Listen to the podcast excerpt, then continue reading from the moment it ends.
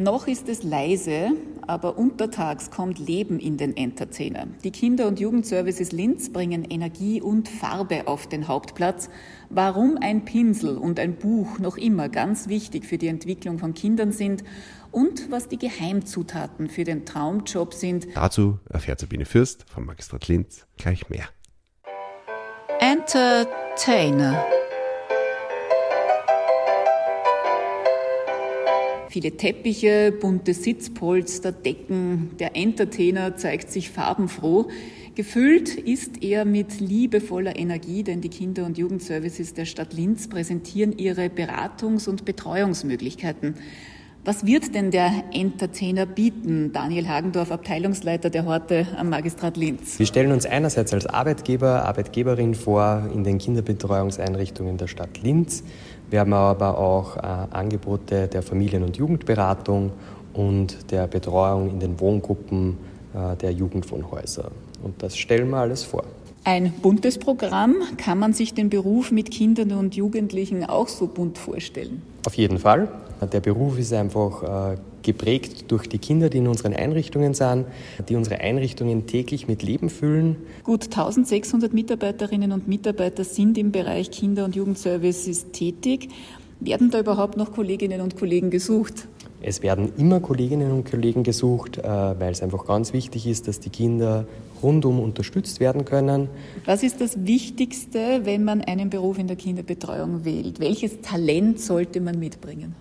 Die Liebe für Kinder und äh, einfach auch äh, die Liebe dafür, dass Kinder unterschiedlich sind und unterschiedliche Interessen mitbringen, dass man einfach die Kinder so nimmt, wie sie sind und äh, ihnen immer so ein bisschen einen Stupser gibt, äh, damit sie sich gut weiterentwickeln können. Und ja, es braucht natürlich auch Teamfähigkeit. Je größer ein Team ist, desto mehr muss man, muss man sich zusammenreden. Ähm, aber ich glaube, das sind so die zwei wichtigsten Dinge, damit wir die Kinder gut begleiten können in unseren Einrichtungen. Wie schaut es denn in den Betreuungseinrichtungen in Linz aus mit der Bezahlung unter dem Personalschlüssel, Rahmenbedingungen, die ja österreichweit kritisiert werden? Wie schaut es denn da mit den Rahmenbedingungen in der Stadt aus? Kann man da punkten? Die Rahmenbedingungen in der Stadt sind äh, klar festgelegt äh, durch die gesetzlichen Vorgaben des Kinderbildungs- und Betreuungsgesetzes. Wir haben einerseits Regelgruppen, die mit 23 Kindern gefüllt sind, Integrationsgruppen mit 15 Kindern und auch heilpädagogische Kleingruppen mit weniger Kindern und einem höheren Personalschlüssel. Da richtet sich der Personalschlüssel einfach äh, auch an den Bedürfnissen der Kinder. Die Bezahlung ist auch geregelt durch das äh, Betreuungsgesetz äh, und je nachdem, welche Ausbildung eine Mitarbeiterin, eine Mitarbeiter, ein Mitarbeiter mitbringt, wird die Einstufung der Vordienstzeiten auch vorgenommen. Im Entertainer wird gelesen, gemalt, Theater gespielt. Es wird also kreativ, ohne Computerunterstützung.